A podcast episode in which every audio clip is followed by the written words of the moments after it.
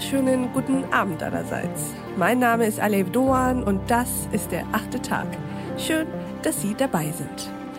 Heute, liebe Hörerinnen und Hörer, heute wollen wir uns jungen Rebellinnen widmen. Junge Rebellinnen, die die Welt verändern. Deren Star-Status dem von Popsängern und Schauspielern mittlerweile nicht nur erreicht hat, sondern zum Teil sogar übertroffen hat. Junge Frauen wie Greta Thunberg und Emma Gonzalez, die es aufnehmen mit Staatschefs und Wirtschaftsbossen oder eben mit der amerikanischen Waffenlobby.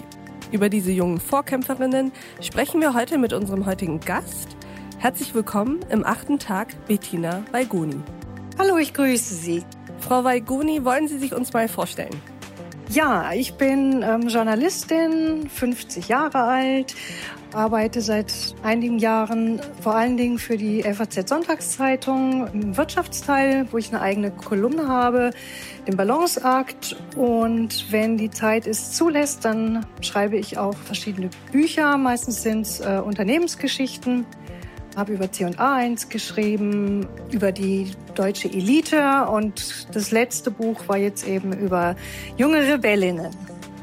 Genau, Sie haben sich nämlich die sehr jungen Aktivistinnen, in der Mehrzahl sind es vor allem junge Frauen, aus den unterschiedlichsten Ländern und Kontinenten angeschaut. Erzählen Sie uns mal, was Sie da erfahren haben und was Ihr Fazit ist, das Sie aus dieser Generation ziehen.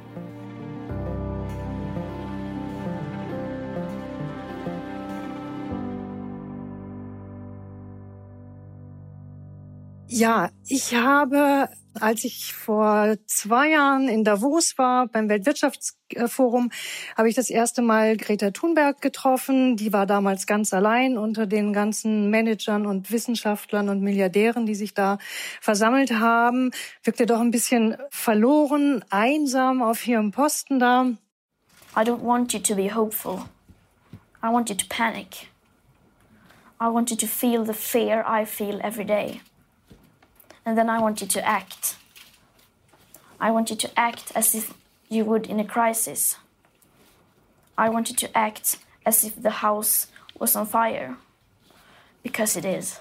Das war im nächsten Jahr dann ganz anders, als ich wiederkam, 2020. Da war plötzlich ein ganzes Dutzend dieser jungen Rebellen eingeladen die waren wahnsinnig energiegeladen. Die haben wirklich jedes Podium da erobert und bestritten.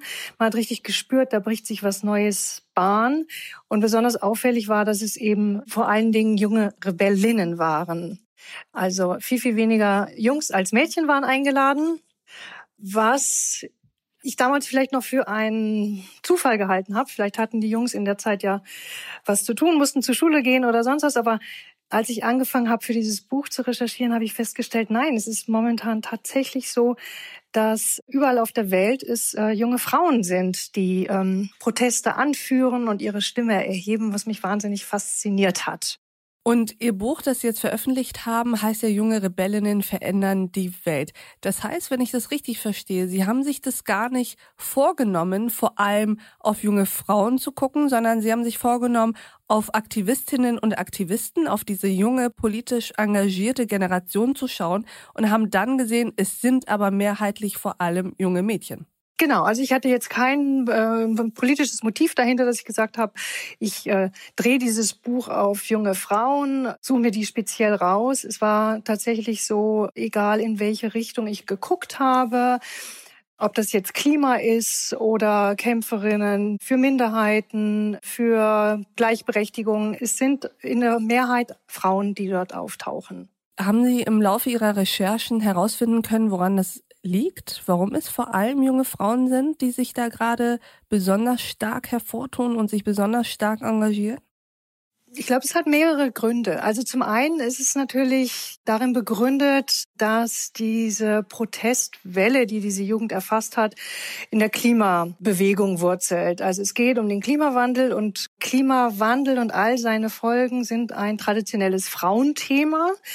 Das hat Frauen immer schon mehr beschäftigt als Männer, wenn es darum ging, dass Landstriche veröden, dass sich was verändert, weil die Frauen traditionell häufig dafür verantwortlich sind, die Familie zu ernähren, ähm, dass sie was anbauen können und so. Das sind Themen, die haben die immer beschäftigt.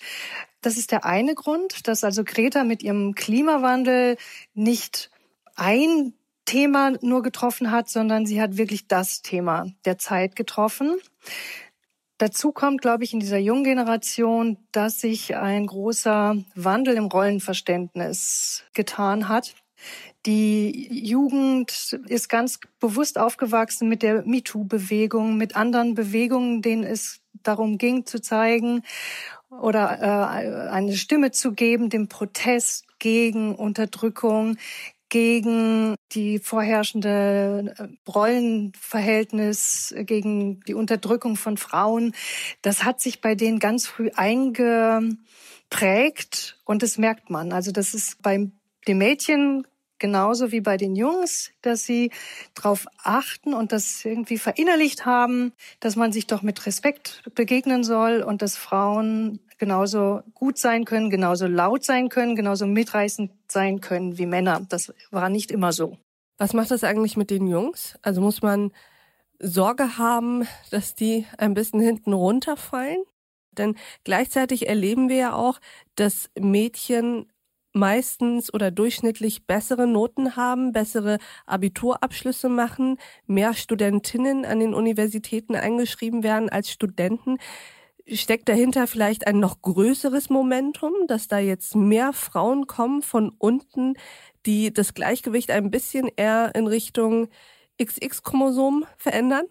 Das mag sein und es gibt auch Forscher, Soziologen und Zukunftsforscher, die das bestätigen würden, die sagen, also die, um die wir uns eigentlich in den nächsten Jahren oder vielleicht eher Jahrzehnten kümmern müssen in der Gesellschaft, sind eher die Jungs und nicht die Mädchen. Also es machen sich viele um die keine Sorgen mehr, weil die sagen, es gibt inzwischen Role Models. Es ist in der Politik angekommen, dass sich etwas ändern muss, siehe Quoten und, und sonstige ähm, Sachen. Während bei den Jungs die Rolle überhaupt nicht mehr klar ist was sollen sie sein? Sollen sie äh, derjenige sein, der das Essen auf den Tisch stellt, der das Geld nach Hause bringt? Sollen sie der fürsorgliche Partner sein, der Vater, der sich Zeit für die Kindererziehung nimmt? Also ich glaube, bei denen ist mehr in Unruhe als bei den Mädchen. Wie wirkt die Corona-Krise eigentlich auf diese extrem starke, organisierte Generation, die da auf den Bühnen der Welt steht? In Davos hatten Sie eben erzählt, vor der UN-Vollversammlung spricht. Was hat jetzt Corona mit denen gemacht? Ist es ein totaler hemmender Faktor, der jetzt dazu führen könnte, dass der Peak dieser Bewegungen erreicht wurde und jetzt nicht mehr so viel kommt? Also das ist schon sehr lähmend für die muss man sagen. Die leiden da extrem drunter, weil sie sich ja auch dem Diktat der Corona-Krise gebeugt haben. Also es ist ja wirklich so, dass sie nicht mehr auf die Straße gegangen sind, dass sie dazu aufrufen, zu Hause zu bleiben. Die sind da ja sehr verständnisvoll.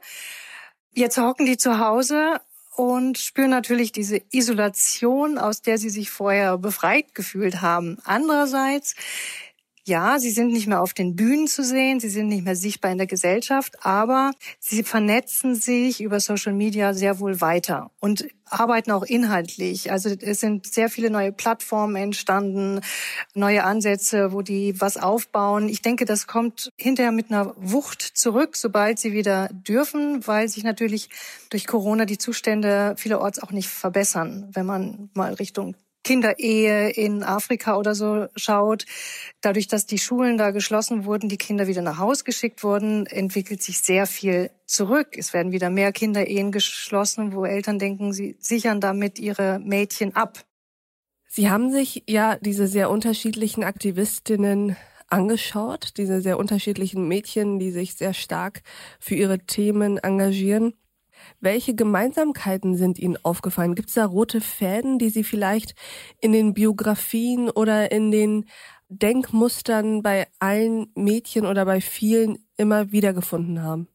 Ja, also es ist auf jeden Fall kein Protest von ganz unten, das merkt man schnell, also wie bei Greta Thunberg, die ja aus gut verdienenden, wohl situierten Elternhaus kommt, so ist es tatsächlich bei vielen. Also sie, die Mädchen, die heute ihre Stimme erheben, stammen aus der Mittelschicht, kommen allesamt aus Familien, wo ein großer Wert auf Bildung gelegt wird. Das wird ihnen eingetrichtert, dass das ihre Chance ist, sich zu entwickeln, ähm, rauszukommen, was zu verändern. Viele, also wirklich viele haben ganz starke Mütter.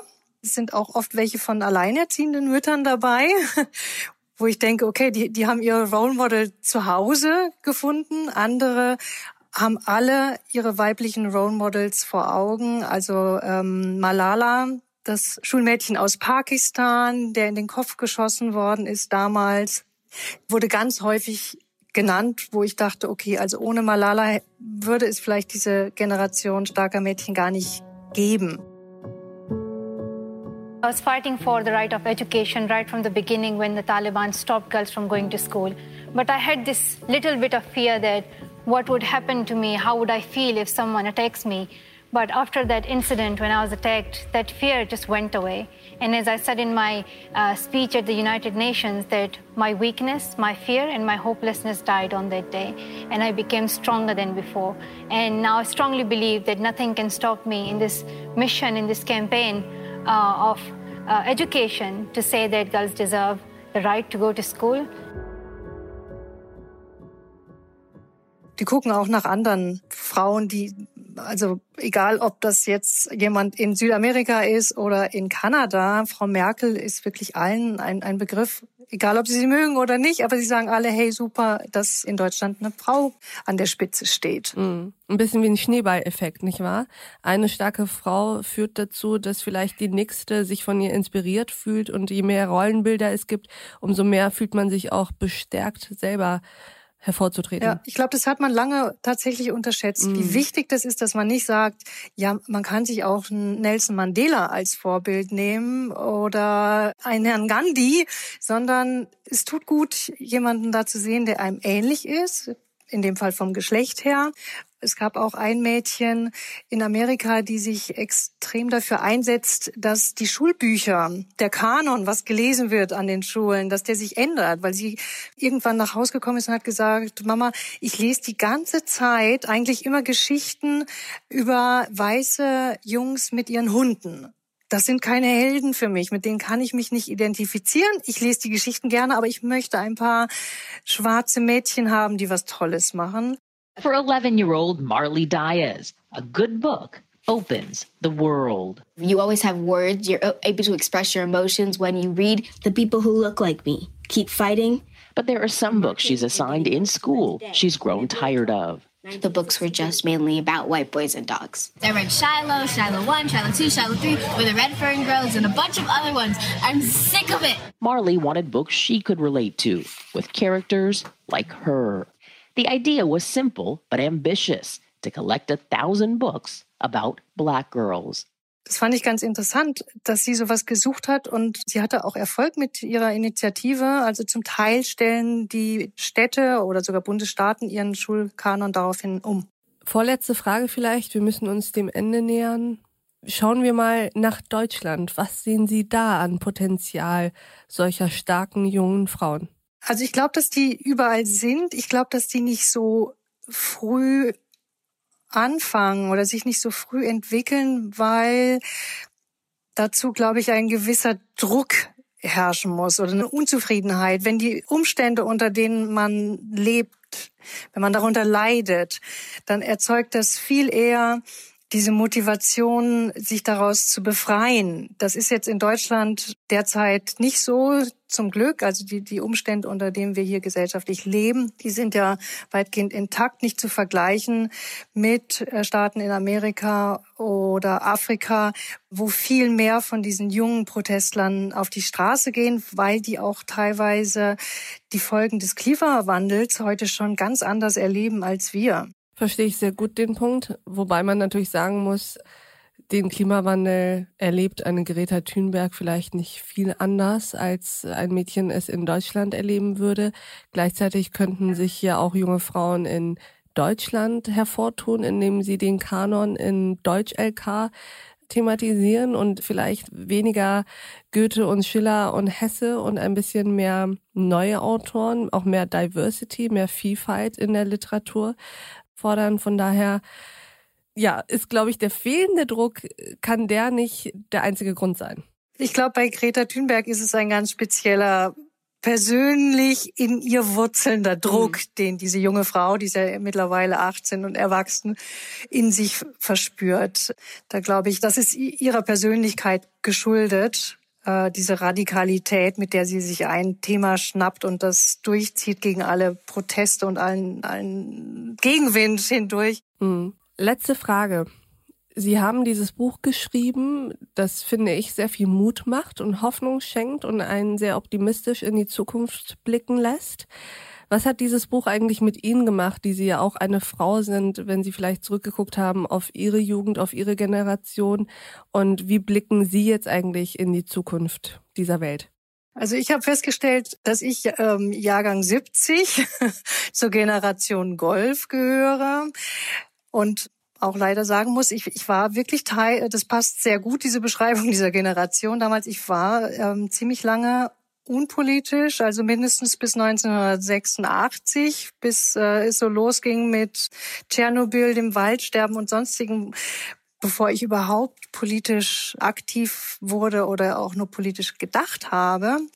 Seit ich Journalistin bin, bin ich natürlich immer politisch denkender und, und schreibender Mensch. Also ich setze das, glaube ich, anders um, als dass ich vielleicht mich auf eine Bühne stelle. Da hat ja jeder seinen eigenen Weg. Das sage ich auch immer unseren Kindern. Also ich habe drei Jugendliche, die alle in dem Buch leider nicht vorkommen, obwohl auch zwei Mädchen darunter sind. Ich glaube, da muss jeder seinen Weg finden und es ist nicht jedermanns Sache, es so hervorzustechen aus, aus der Masse und eine Stimme für viele Millionen Menschen zu sein, wie die, die ich gefunden habe. Das sind ganz spezielle Persönlichkeiten, die man so nicht erziehen kann. Was glauben Sie denn, was sind denn diese Punkte? Also was macht diese Persönlichkeiten denn eigentlich aus und wie entstehen die, wenn sie nicht so sehr in der Macht der Eltern liegen? Ich glaube, das ist was, was mit dem Energiepegel oder sonst was dieser jungen Mädchen zu tun hat. Wenn sie mit denen telefonieren, wenn sie die erleben, ist da drängt etwas aus ihnen raus. Äh, das hat einen Wahnsinnswumms. Ich denke, wenn die nicht Aktivistinnen werden würden oder Politikerinnen, dann, dann würden die Rockstar oder so sein, weil sie einfach was haben, was, was sie rausschreien oder singen oder brüllen wollen. In der Generation scheint es vielleicht wieder ein bisschen politischer zu sein als musikalisch. Also die, die haben ein politisches Statement zu setzen und beschäftigen sich mit den Themen, aber sie können die wenigsten auf eine Bühne stellen. Schon gar nicht, wenn die zehn sind. Was hat es denn eigentlich mit Ihnen gemacht, mit diesen starken jungen Frauen zusammengearbeitet zu haben? Hat das zum Beispiel Ihren Blick auf die Welt oder auf diese Generation verändert? Ja, es hat meinen Blick sehr geändert, weil ich davor auch immer so dachte, naja, was, was hört man immer über diese junge Generation? Man denkt immer, das sind welche, die sind verwöhnt, die hocken an ihren Handys. Das Wichtigste ist das nächste Selfie. Wie haue ich das raus? Wie präsentiere ich mich schön auf Instagram? Das ist ja teilweise auch erschreckend, was man für eine Vorstellung hat, wie die ihre Zeit verbringen, was denen wichtig ist und dass das aber nicht alles ist, sondern dass das diese Social Media dazu genutzt werden von denen, um politisch etwas zu bewirken. Das fand ich wunderbar. Und wenn man sich darüber lustig macht oder es belächelt, zu sagen, na ja, aber es ist ja dann doch, wenn die freitags nicht äh, in die Schule gehen, dann hat das was von Happening zu tun. Ist ja ganz hübsch, wenn die da zusammen demonstrieren.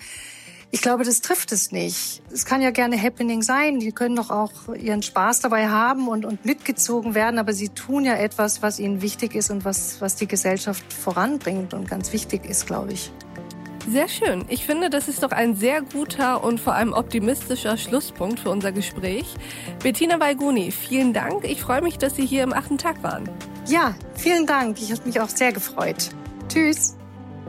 Und ich danke auch Ihnen, liebe Hörerinnen und Hörer, fürs Mithören und Mitdenken. Ich hoffe, diese Folge hat Ihnen gefallen und ich würde mich freuen, wenn wir uns im nächsten achten Tag wieder begegnen. Bis dahin, auf sehr, sehr bald, Ihre Alev Doan.